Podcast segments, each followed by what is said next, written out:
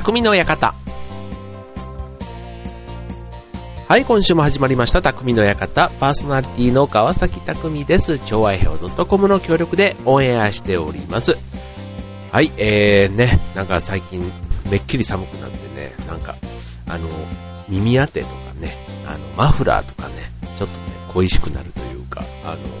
ちょうどね、薄手のコートをね、つい先日着始めたかなと思ったら、もうすぐにね、なんかちょっと厚手のコートというかね、もう薄手のコートはもう、ちょっと、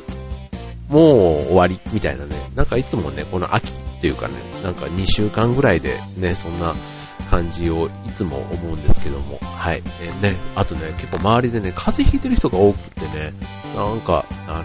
どうですか？なんか、僕もあの、ちょっと鼻炎っぽいっていうか、花粉、秋の花粉症みたいなんで、なんか、そんな感じでちょっとね、ジュクジュクしてた時期はあったんですけど、はい、あの、ね、風邪ひいてる方、結構ね、本当に周りいると思うんですけど、はい、皆さんもね、ぜひ気をつけてくださいね、ということでね、はい、なんか、あの、ね、今年もね、もうすぐ終わりだと思うと、まあ今年1年ってね、結構いろいろあったなぁなんてね、今からね、早速ちょっと思ったりして るとこがあってですね。はい。まあ僕の場合はあの、まあ1月に、えっ、と、映画のイベントをね、えっ、と、やったのを、まあ皮切りにというか、まあね、激動というかね、まあみんないろんな意味でね、思い出深かった2011年だと思うんですけど、うん、まあ僕はその映画のイベントがあり、まあ地震があってね、まあね、仕事の影響もあったりとか、いろんなね、こう、ね、変化がありましたね。あとは、まあ、10月にはね、えっと、競馬場で駅伝大会を開いたりとかね、なんかそういうね、えっと、プライベートのね、場面でもね、自分の中ではいろいろこうあった年だなと思うんですけど、はい。まあそんな中でね、えっと、ちょっと某会社というかね、今日はね、ちょっと改めて、えっと、なんか昔のね、こう、なんだろう、えっと、なんかいくつか、こう、いろんな会社でね、なんか好きな会社っていうか、あの、えっと、なんだ、声に出して読みたいじゃなくて、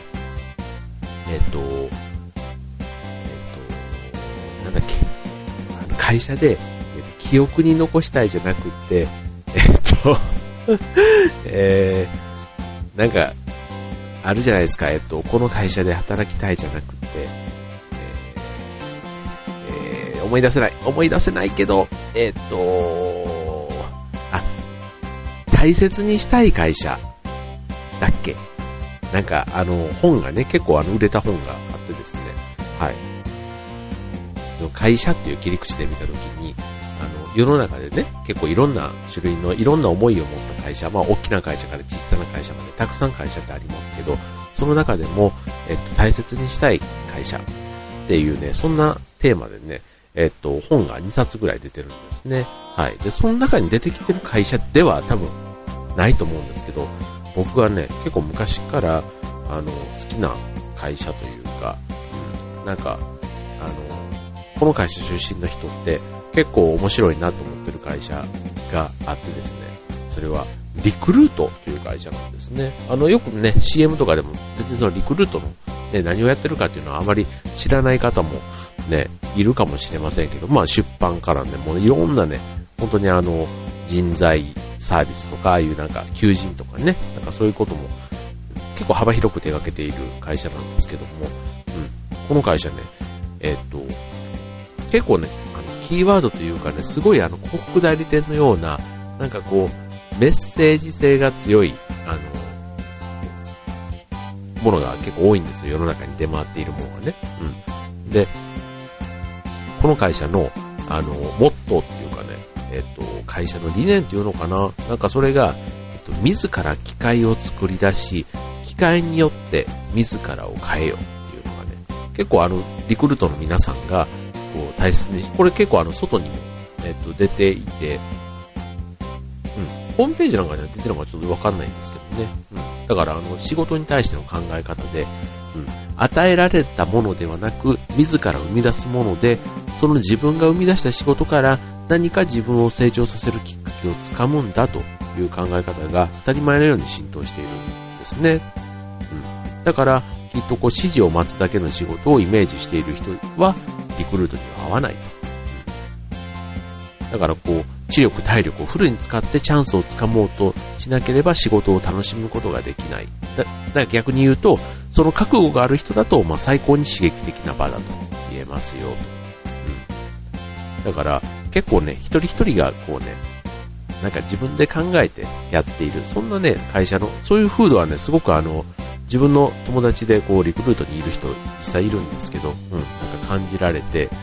うん、なんか、あの人材排出企業、うん、人材をね、なんか外に出していくぐらい、なんかよくあの、やめないでって言ってね、こう引き止めるんではなくて、もどんどんどんどん、あの、世の中が良くなっていくんだったら、リクルートで育って、リクルート出身の人が、また他の会社で活躍していいんじゃないか、みたいな、そんなね、なんか、あの、懐の大きさというかね、うん。なんかそれでちょっと、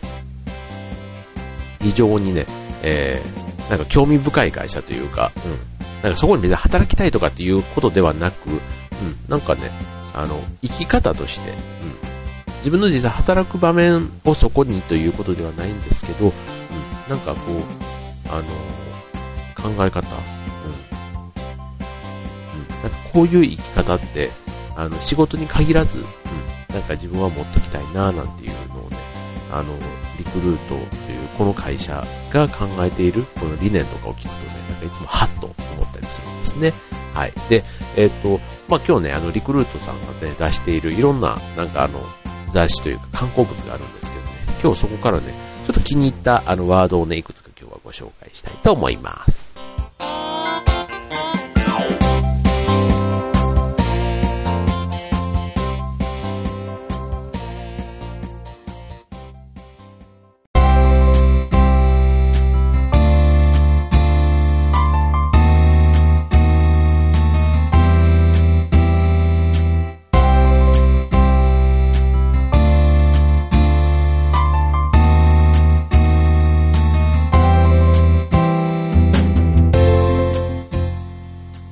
はい。ということで、今週の匠の館は、え、リクルートというね、ちょっとね、変わったテーマでね、お送りしたいと思います。はい。ということで、リクルートね、まあ、会社の紹介はね、またね、ちゃんとこれはもうホームページかなんか見てもらったらいいかなと思うんですけど、うん。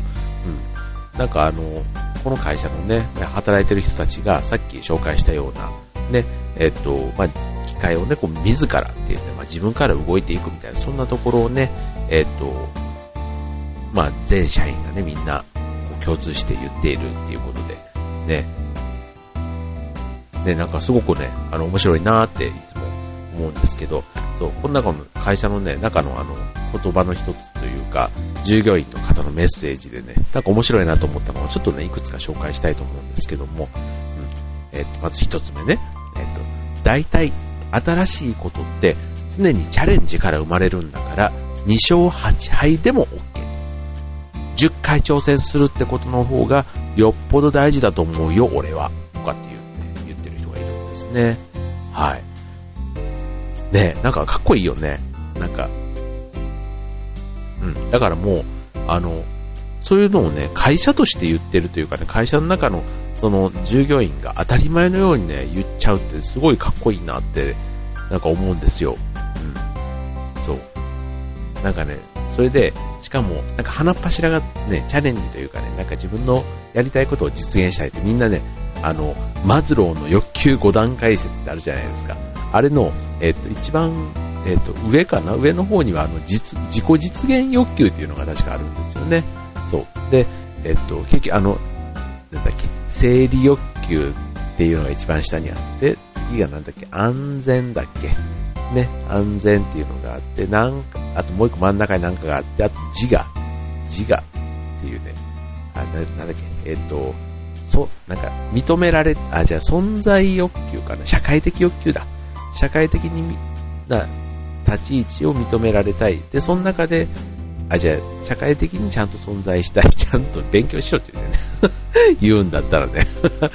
えー、社会的に、えっ、ー、と、存在価値を認められた。その中でも、あの、さらに、えっと、優秀とかね、なんかそういう形で認められたい。で、その次が一番上にあるね、自己実現。自分のやりたいことをやりたいっていうね、そんなね、マズローの欲求5段階説というのがありますけども、はい。その中でね、チャレンジってね、結構ね、そういう自分のやりたいことをね、やりたいっていう欲求のなんか一つの表れかなと思うんですけど、ただね、またね、クルートという会社ね、そういう強い信念があってもね、こう、実際、こう、提案とかしたりすると、周りがね、やっぱりすごいね、こう、刺激的というか、なんかこう、なんだろう、クリエイティブというかね、なんか自分を超える人って、なんか必ず会うんだって。そう。で、こうどんなに強い信念があっても、こうね、一度はただの人、自分が普通っぽく、俺、私、俺、すごいっていう風に思っていた人の、いわゆる鼻っ柱をいい意味で追ってくれるね。うん、なんかそういうね、あの、ところがあって、それがね、こう、怖い反面、なんかこう、武者震いっていうのかな。なんかそういう感覚に、こう、囚われて、うん、むしろなんか奮起するというかね、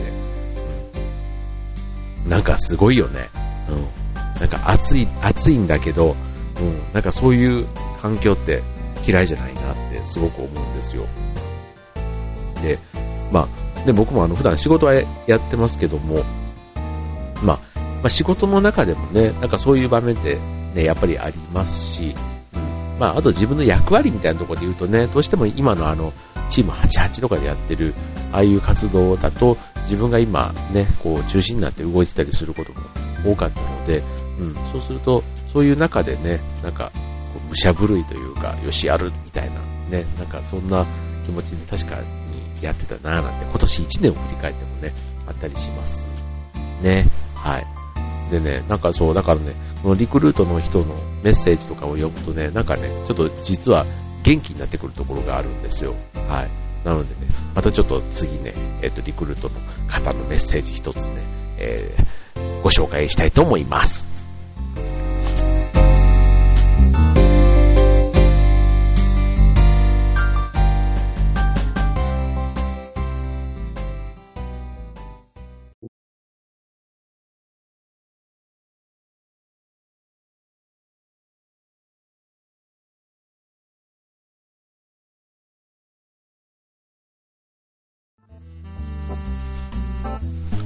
はい、ということで今週の匠の館は、はい、僕の、まあ、大好きな会社って言ったら変なんですけど、あの、すごくね、なんかこう、ふっと考えさせられることが多い会社ということでね、はい、えー、よくね、会社の情報って、まあ、新聞とかの経済面とかね、いろんなその事業的な話のことはありますけど、そこにいる人の側面っていうことではね、あんまりね、当然新聞なんかではね、紹介されなくって、まあ、いわゆる求人雑誌とかね、そういうところで従業員の人の働き方とか紹介されることって多いと思うんですけども、はい、そういう意味でね、まあ、人材輩出企業ということでね、えー、有名なリクルートさんをね、今日はね、えー、ちょっとピンポイントで取り上げていますけども、はい、その従業員の方々のメッセージのね、中からね、まあコメントからね、ちょっと気になった、あの、言葉をね、ちょっと一つ、二つ、こうね、今日は紹介していますけども、で、続いてね、えー、で、お前はどうしたいの？言葉がキーワード、キーワードというかね、一つあるんですけど、ね、こういう言葉がね、結構日常的にあるそうなんですね。で、お前はどうしたいの？ね。なんか、あの、身につまされません？なんかそういうのってね、時々あの、そう、なんかこう、いろいろ考えて、で、どうしたいわけ？みたいな。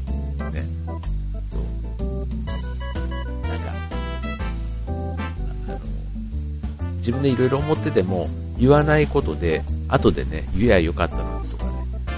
うん、言う、そういうのは言うべきだとかってね、言われたりすることってあるじゃないですか。うん。だからね、この、で、お前はどうしたいのって、確かにね、何かこう結論に対して私は例えばこうしたくなかったとかね、後で言いたくないじゃないですか。そうするとね、やっぱり自分のしたいことってちゃんとなんか言わないとダメで、うん、なんかそういうことをね、多分言ってるんだなと思いますけども、なんかこうね、すごくこう、あの、仕事だけに限らずだと思うんですよね。こう、プライベートでも、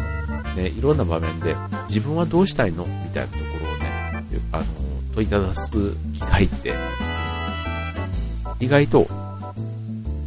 こういうアプローチをしてくれる人って、いそうでいないような気もするんですよね。うん。だから、意外とあの、言われて結構ドキッとして、あの、びっくりしたりするんですけど、うん。で、どうしたいの？って結構僕はビビビッときたワードの一つなんですね。はい。あとね、ちょっとね、爽やかな感じなんですけど、うん、朝玄関を出る時の気持ちがどんな気持ちか、人生が楽しいかどうかの物差しは、例えばこんなところにあるのかもしれないと。うん、これね、いかにもね、あの、ゼクシーとか、あと、えー、と雑誌で言うとカーセンサーとかね、ああいうなんかあの、いろんな雑誌をね、こう観光してね、あとは、えっ、ー、と、求人雑誌で言ったら、なんだろう、えっ、ー、と、リクルートの求人雑誌ってなんか有名なのありましたよね。えー、就職ジャーナルか。就職ジャーナルとか、あとは、旅行雑誌だったら、じゃらんとかね。あと旅行、あと AB ロードとかね、ああいったね、いろんな出版系のものもあったりしますけど、なんかこう、人の心にこう、ぷっとこう、ね、ヒットするような言葉の使い方をね、して、結構あの、万人受けというか、大衆受けする、そういう雑誌をね、たくさん取り上げたりしますけども、うん、このね、なんか、響くんですよね。そう。こう、今のね、玄関を出る時の気持ちがどんな気持ちか。ね、そう。なんかね、朝ね、こう、そういう瞬間に楽しくね、行って、行ってきますって言って、こう、行ける家庭ってなんか、いい家庭だなっていうふうに思ったりするんですよね。で、気持ちの部分でも、本当にね、こう、気持ちよく家族に行ってきますって言って行ける。そんな毎日を過ごせている家族に感謝したりとかね。なんかそういう、なんか日常のね、当たり前の中に、そういう幸せというか、ね、松任谷由実さんの歌でね、アニバーサリーっていう歌がありますけども、ね、えー、ありふれた朝でも私には記念みたいなね、なんかそういった感覚って、こう、なん特別なね、こう、ことじゃなくても、うん、なんか自分の中でこう価値観というかね、なんかそういうことに気づける気持ちみたいなのがね、またいいなっていうふうに思ってですね、なんかそういうところをあえて言葉で表現してくるところがね、なんかこう、憎いじゃないですか。って僕は思うんですね。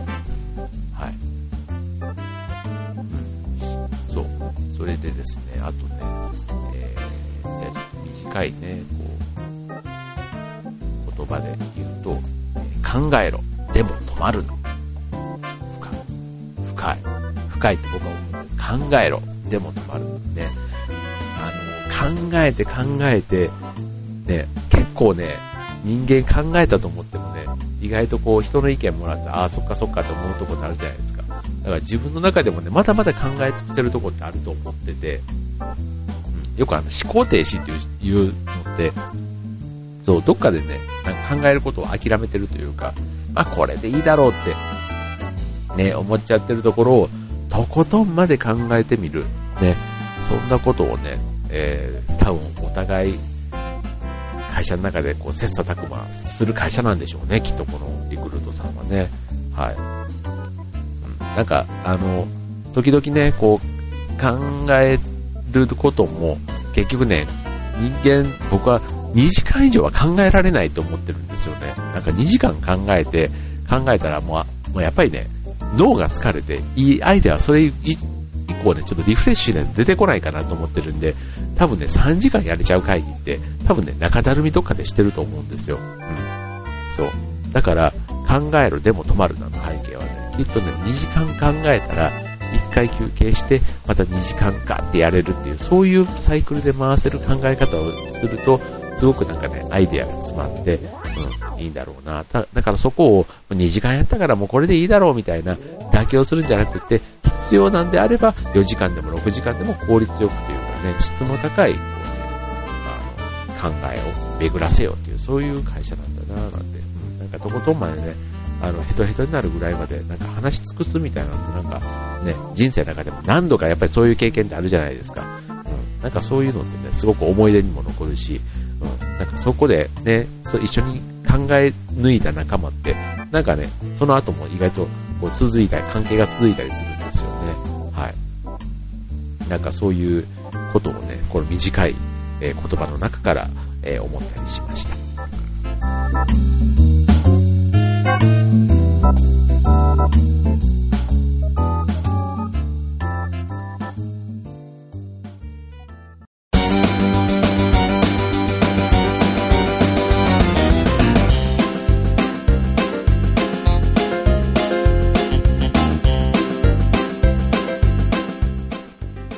い、ということで、今週の匠の館は、えー、会社の中でもね、ちょっと僕が個人的にすごくきなというかね、注目している会社ということで、リクルートさんをね、今日はね、え、お送りいたしましたけども、はい、もうね、日本でね、そういう、あの、魅力的な会社、たくさんあると思うんですけども、なんかこういうね、メッセージ性のある会社ってね、うん、意外と少ないんじゃないかなって思うんですね。はい。こ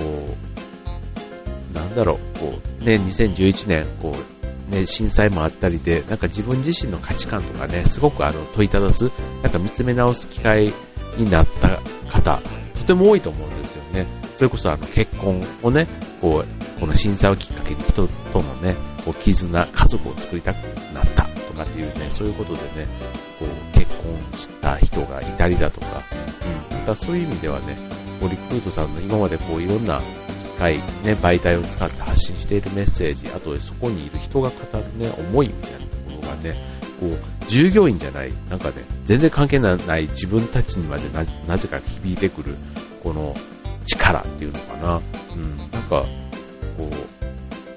う、ね、なんか頼もしいというか、たくましいというか、うん、なんか、すごくね、えー、こっちまで熱くなっちゃう、そんな気がする会社なんですね。で、これね、僕はあの、20代、30代ぐらいかな、の時の、たまたま、あの、もらった本の中の、ね、今日そこからちょっとね、引用して今日はご紹介したんですけども、うん、なんか、こう自分の、それこそ新聞のスクラップ記事とかね、なんかちょっと昔、ちょっと気になった記事とか、あの、なんかコラムとかね、なんかそういうのをね、こう切り取って、こうノートに挟んでいたやつを、あの、最近部屋の掃除をしてるとね、パラパラパラパラちょっと出てくることがあって、意外とね、それを読むと、当時の自分が10年前、15年前とかのやつだったりするんですけど、その時になぜこれを切り取ったのかっていうのを、ね、考えるだけでもね、自分の当時の興味関心、あ、確かに自分のあの時ってこういうこと考えてたからこういう記事ってすごく興味があったなとか、うん、それこそなんか、あの、ね、例えばあの、自家あの、なんだ、えっ、ー、と、自宅の、自宅栽培というか、あの、家庭菜園ね、家庭菜園みたいな、なんかああいったね、こう、土みたいなテーマ